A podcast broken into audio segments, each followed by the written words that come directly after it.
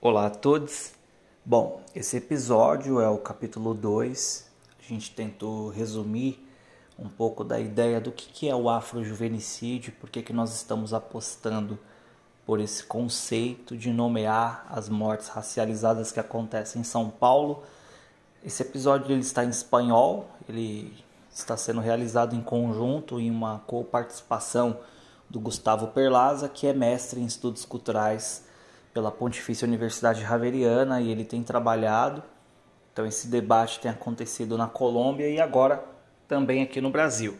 Então espero que vocês aproveitem. A gente fez com toda a nossa força pensando em desacademizar e deixar esse conteúdo mais fluido. Um abraço. Estamos juntos.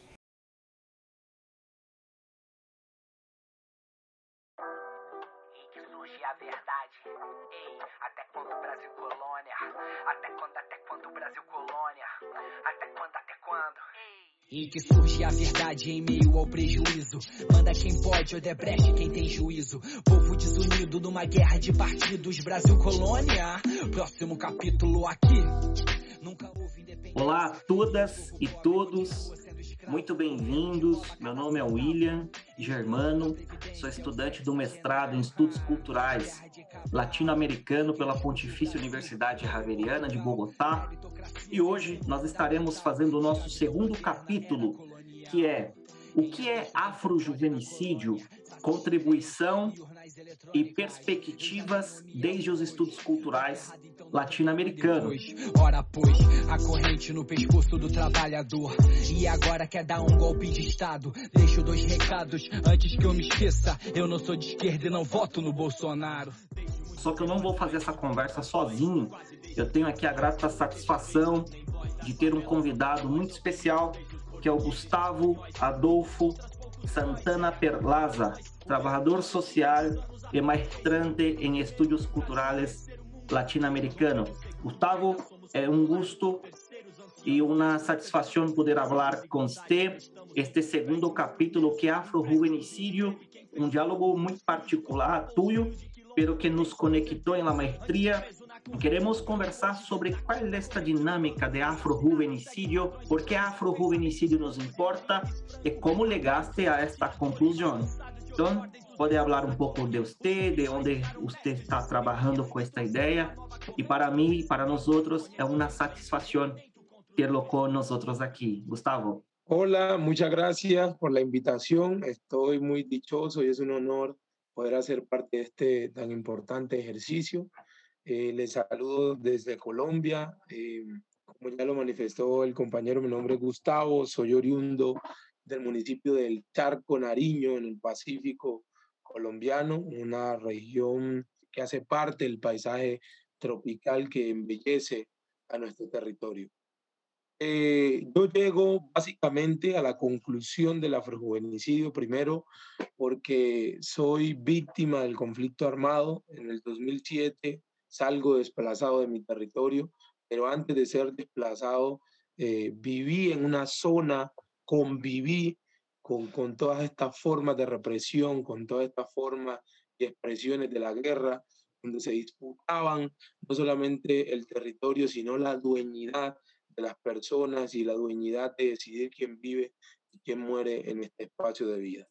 Eh, el Charco Nariño es un contexto precarizado donde se violenta sistemáticamente los derechos humanos, se violenta el acceso a la educación, se violenta el acceso a la salud, se violentan a cada uno de estos derechos fundamentales para poder existir en la población. Entonces, todos estos aspectos han ido agudizando esa precarización de lo que llama Rosana Reguillo objetiva, esa precarización de, de poder conquistar eh, esos aspectos materiales para poder ser.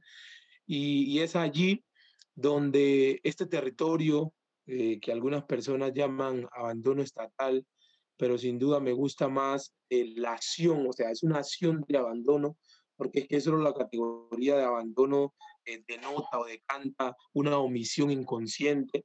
Y lo que quiero dar cuenta es que son conscientes las estrategias necropolíticas que se eh, desplegan en este contexto eh, son conscientemente ejercidas hacia un territorio y hacia una gente marcada racialmente. Sin duda, em, la población es mayormente afrocolombiana o afrodescendiente y un pequeño porcentaje indígena. Eh, también habitan eh, población blanco-mestiza, como le decimos en el contexto colombiano, pero predominamos los afrocolombianos, predominamos aquellos herederos de, hombres y mujeres guerreras que ingresaron a este territorio eh, a trabajar eh, obligados, eh, explotados en, en, las minerías de un municipio cercano que se llama Ixcuandé.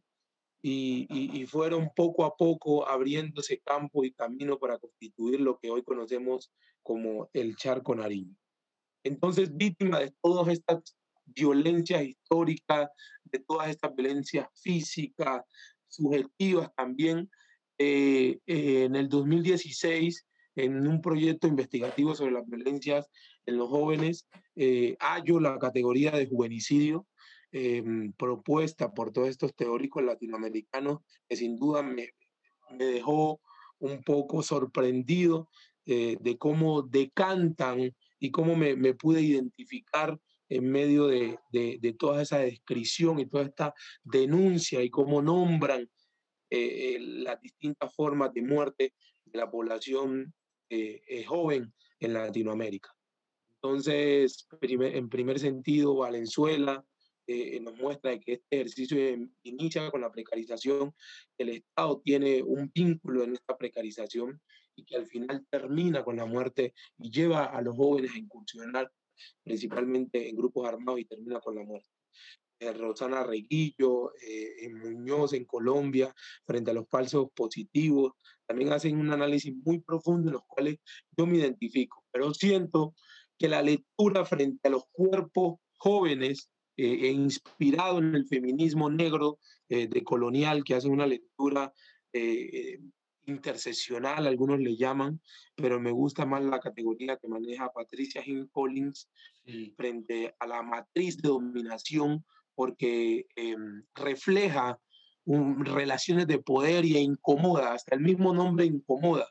Y siento que eh, interseccionalidad es como muy light, muy suave y además ha sido una categoría comercial en estos momentos por la ONG, los mismos eh, instituciones que hoy vienen violentando a la población. Entonces, en estos términos de, de, de, de la matriz de dominación, me preguntaba eh, que no es lo mismo, y a partir de, de, los estudios culturales, el contextualismo radical, de situarnos, de, de, pensar desde la coyuntura, desde todas estas formaciones sociales que hoy componen nuestro contexto y que nos dan cuenta de que vivimos en una heterogeneidad y no en un mundo eh, en este caso llamo a, mi auxilio a Arturo Escobar, que en su categoría ilustre de ontología política, donde nos describe que vivimos en un mundo donde confluyen multiplicidad de otros mundos y por lo tanto eh, en el contexto donde se sitúan eh, Valenzuela y Reguillo, que fue este texto ilustre, muy bonito, que surge a partir de, de, de la muerte de los jóvenes normalistas surge ya eh, y coge fuerza la categoría de juvenicidio, em, me, me, me, me, invitan a pensar el juvenicidio, pero problematizándolo desde la idea de raza y racismo. Entonces decía, eh, no es lo mismo ser un joven en, en, México, así sea negro, no es lo mismo ser negro en México que ser negro en Colombia. Entonces, situado en el contexto Em, eh, y teniendo en cuenta de que la lectura del principal proponente en términos de las identidades desprestigiadas, eh, creo que reduce desde mi punto de vista eh, en términos de nombrar las cosas como son. Hay que nombrar el racismo hay que nombrar la raza y hay que seguirla denunciando, hay que seguirla problematizando. Entonces, por ello, llego a la conclusión que lo que pasa en el Pacífico colombiano es un afrojuvenicidio, ¿Por qué? Porque la sociedad colombiana o el sentido común de la sociedad colombiana está constituido a partir de estas ideas eh, o estas jerarquías de poder que forman de la sociedad en la cual habitamos y por lo tanto eh, em, se representan unos cuerpos con valor y unos cuerpos con menos valor. Entonces, en el texto y en todo este proceso cuento una anécdota sobre un caso que pasó en septiembre del 2020, donde cuatro jóvenes, por ahí tengo las imágenes para compartírselas, cuatro jóvenes en el charco fueron masacrados y fueron grabados por los mismos eh, eh, dueños, porque yo no hablo tanto de, de grupos armados por el tema de que también es peligroso hablar y nombrar estos grupos, sino que yo hablo más en términos de economía de la muerte. Ha sido una categoría que también llegué eh, eh, em, a partir de todo el trabajo de Frank Fanon, donde empieza a nombrar de cómo el colonialismo se gestó también desde un proceso económico y produjo sujeto y su, eh, produjo em, el colonizado y colonizador. El colonizado siempre soñaba ser como el colonizador. Y en este caso, el dueño de la economía de la muerte es en este caso ese colonizador y, los colonizados somos los jóvenes. Y nosotros queremos ser como el colonizador. Queremos tener poder, queremos tener dominio, queremos tener mujeres, queremos tener licor, queremos eh, que nos respeten, queremos ejercer ese poder eh, en nuestro entorno. Y es así como se nos va seduciendo. Em, también estuve incursionando sobre la psicopolítica, eh, y es ese modo de cómo se usan estrategias para ir enamorando y aquel oprimido no es consciente de que es oprimido, sino que él se cree que está en libertad. Pero obviamente en este caso los dueños de la economía de la muerte están controlando a ese sujeto. Entonces llego a esta categoría para poder describir cómo unas personas son matables, cómo eh, unos cuerpos son matables, no son llorados, no son, eh, no merecen la, el dolor, eh, eh, la indignación de los colombianos y hoy vengo denunciando en las redes sociales el último caso de afrojuvenicidio que pasó en el, en el municipio de Quito, en Chocó, donde tres jóvenes fueron macheteados, matados a machete, porque supuestamente cruzaron una frontera invisible. Esas cosas nunca en la vida se han visto en los territorios afrocolombianos. ¿Por qué? Porque nosotros creo que todavía vivimos en unas configuraciones de comunidad donde nosotros transitamos en todos los espacios, porque nosotros le denominamos a ese territorio como un espacio de vida. Y, también eh, eh, se, todavía hay cosas vivas de lo que denomina Arturo Escobar sobre ontología relacional, donde nosotros vivimos armónicamente con el y vivimos en unas articulaciones eh, eh, y fuerzas distintas. Entonces, es como, es como se, se, se está matando y, y, se es justificado esta forma de muerte y de precarización de nuestros jóvenes negros en el charco nariño principalmente. Eh, Gustavo, esta introducción que responde la pregunta de por qué afro-juvenicidio en mi trabajo, pero creo que responde también o tenta llegar próximo de una cuestión que se colocar en poner sobre la mesa la cuestión del afrojuvenicidio, eh, me llamó la atención dos cosas. Una, el contexto, no te cómo hablar si no fue de un contexto situado, lugarizado, y también cosas que atravesó tu cuerpo da tua subjetividade. Então, coisas que atravessou o corpo do Gustavo, a realidade do Gustavo, que o inquietou e o incomodou para que ele pensasse no afrojuvenicídio mais do que uma palavra, mas como força, como latência de se nomear para daí então questionar e colocar em evidências o que, que acontece com corpos seletivos, com mortes de corpo que son desechables. Eh, Gustavo, nos tenemos aquí algunos minutos, cinco minutos, y ahora gustaría de partir para una conversa que conecta esto que usted presentó para nosotros eh, desde los estudios culturales, desde la Valenzuela, que trabaja com juvenicídio, desde morte feminista, né, desde morte, muerte de mulheres.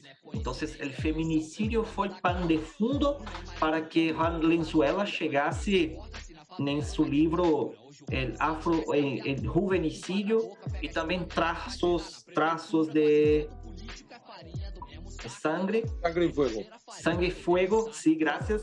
Entonces, ¿cuál fue la, la, la perspectiva de los estudios culturales que alimentó tu, tus pensamientos, que alimentó tus ideias? Então, desde aí, desde os estudos culturais, desde você já tem falado de Arthur Escobar, de próprio Valenzuela, e quais são as particularidades dos estudos culturais em tu processo de reformulação e formulação do problema eh, frente ao afrojuvenicidio? Eh, sí, el, pues los estudios culturales llegaron a revolucionar mi vida. Eh, siento que me encontraba en una cajita disciplinar que me, que me adiestró y que me enrutaba a, a, hacer y, y, a seguir ciertos patrones y cánones de lo que era lo que había estudiado. Entonces, eh, eres trabajador social y, y, tu vocación es servir, pero la siempre me preguntaba, ¿pero servir es qué? ¿Qué es servir? entregar remesas, hacer seguimientos, caracterizaciones, pero y, ahí estoy sirviendo a quién, a quién estoy transformando, qué hago ahí, no estoy incomodando a nadie, no, no denuncio, no.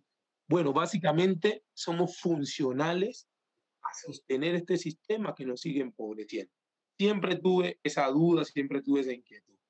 Llego a los estudios culturales equivocado, no sabía que eran los estudios culturales, llego a aprender a elaborar proyectos culturales eh, para recuperación de las prácticas tradicionales y bueno.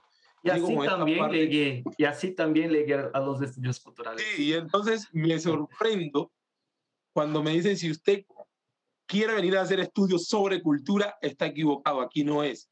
Eso es antropología cultural, sociología cultural y bueno. Entonces yo digo, ¿yo qué hago aquí?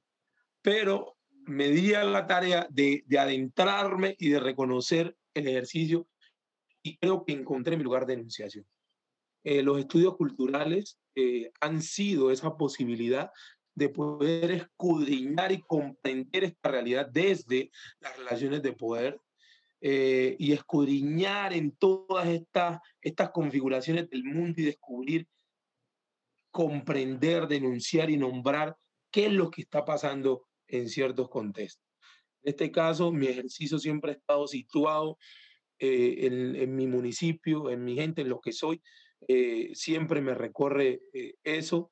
Entonces, aquí los estudios culturales, Stuart Hall con su contextualismo radical, con su vocación política, con su transdisciplinariedad, que fue lo que más me impactó y me, y me dice los estudios culturales, haga lo que usted quiera, pero siga su, su, su, su objetivo, su compromiso político, si quiere, váyase a la antropología, váyase a la economía. Y entonces es como yo empiezo a hablar hasta de economía de la muerte. No me imaginaba hablar yo de, Dios mío, ¿qué es economía? Eso lo habla un economista. Eh, empiezo a hablar también de, toda esta práctica etnográfica, porque es una autoetnografía lo que vengo haciendo me empiezo a inscribir en otras disciplinas y a su vez a interrumpir cada uno de los cánones esto para configurar eso de, la transdisciplinaridad. Entonces, creo que, que, esa eh, eh, que le llaman algunos pensadores latinoamericanos a la praxis de, de, de, los estudios culturales, me, me ha permitido eh, comprender o, o, afianzar mi papel en este mundo desde, desde este ejercicio de, de nombrar lo que a muchísima gente le da miedo nombrar, eh, porque sí, las comprensiones o lo que yo relato lo sabemos todos en el talco, pero hay mucha gente que le da miedo o no tiene las palabras para poderlo contar. Entonces es cómo empezamos a nombrar eh, estas cuestiones que no son nombradas, a denunciar, a incomodar, a interrumpir, a transgredir lo establecido, lo normalizado. Entonces, eh, los estudios culturales fue una implicación ahí muy fuerte eh, en mi vida, con lo cual vengo trabajando articuladamente para sacar adelante este proyecto político e intelectual que no quiere producir teoría, que no quiere producir conceptos para la academia, sino que quiere venir a nombrar, quiere denunciar, quiere incomodar y quiere transgredir eh, la normalidad mortífera o este mundo de muertos, como le llamo yo, este necromundo en el que vivimos actualmente. Sí, eh, Gustavo, perfeito a análise e também como você compreende o fenômeno, compreende as coisas desde eh, os estudos culturais. É uma ideia, uma pergunta que não está aqui em minha gruta, de, não está em meu guião, mas me incomodou de perguntar para terminar, para cerrar esta boa conversação. El afrojuvenicidio para usted como elemento político denuncia la muerte?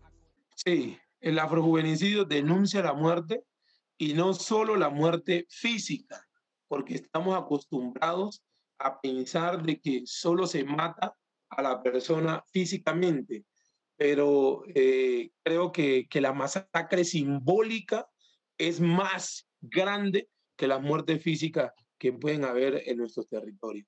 Creo que soñar ser, soñar eh, construir proyectos viables de vida, encontrarse con un mundo con obstáculos que no permite eh, eh, o no posibilita consolidar estos proyectos, creo que es lo más grave. Entonces, nacer en este contexto donde no hay universidades, nacer en este contexto donde se gradúan, eh, eh, porque somos 45 mil habitantes, nos graduamos eh, aproximadamente 250 jóvenes y que, eso, y que de esos 250 jóvenes solo 15 tengamos el privilegio de salir de nuestro pueblo y venir a la ciudad a educarnos o, o seguir emprendiendo nuestros proyectos y los otros queden a merced de lo que se vive en el contexto lo que se vive es eh, el, narcotráfico, lo que se vive es la minería ilegal, lo que se vive es la matanza, la muerte, eh, lo que se vive eh, es em, la rumba, la bebida, bueno, todo un tipo, todo un ejercicio de, de, actividades y prácticas que se articulan en este necromundo.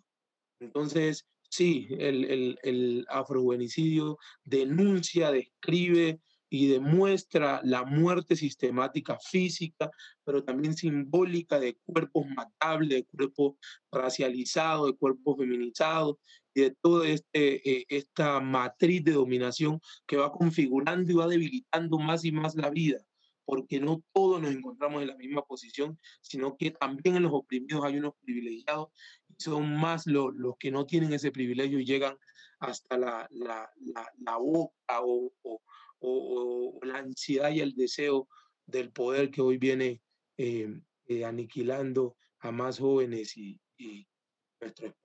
Sí, listo Gustavo. Voy a hacer un breve resumen. Habló entonces de contextualismo, habló de, de suas particularidades, das suas subjetividades, mas uma coisa importante que o Gustavo assinalou é que o afrojuvenicídio como a morte sendo o limite Existem outros tipos de afrojuvenicídio, como o simbólico, aquele que extermina sonhos, aqueles que amputam possibilidades de uma vida minimamente digna. E o Gustavo também falou da sua inquietação enquanto trabalhador social, enquanto assistente social, de que algo precisava chacoalhar, como diz Michel Foucault, chacoalhar os dogmas, bagunçar, estremecer. Então, Gustavo, sou muito agradecido pela sua participação, ter aqui com você. Foi uma oportunidade muito boa para debater esse capítulo 2, o que é afro-juvenicídio e por que nos importa desde os estudos culturais latino-americanos. Muitas graças a você e a tua colaboração para este trabalho. Gracias eh, por la invitación. Eh, como lo manifesté al principio, es un honor hacer parte de este ejercicio, que nos, que nos podamos eh, unir, unir la fuerza para poder llegar y, y, apostarle a una realidad distinta, a poder eh, evocar esa transformación que tanto buscamos como trabajadores sociales, pero también como practicantes de los estudios culturales. Entonces, voy a estar muy atentos, saludos a las y los hermanos en Brasil.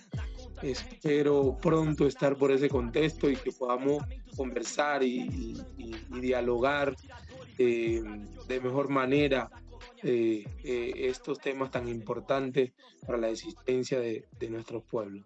Sim, então terminamos o capítulo 2 do batismo com sangue negro, afrojuvenicídio em São Paulo. foi citado nesse contexto Rosana Reguilho, José Manuel Valenzuela, Arthur Escobar, Patrícia Hill Collins e aproveito também de sugestão Osh Curiel, que dá algumas ideias sobre a interseccionalidade, classe, gênero. Então fica aqui a sugestão para que você também aborde essas obras na sua trajetória, na sua caminhada. Então obrigado a todos e até o próximo capítulo. As cotas espirituais, quem cede? Ou melhor, quem assume esse compromisso de reequilibrar a balança da ordem natural do universo? Essa é revolta da chibata inverso. Sentiu incômodo? Então ajusta a carapuça, porque eu bato na batida pra não arrebentar tua fuça. Intolerância fede, ignorância é febre, infelizmente.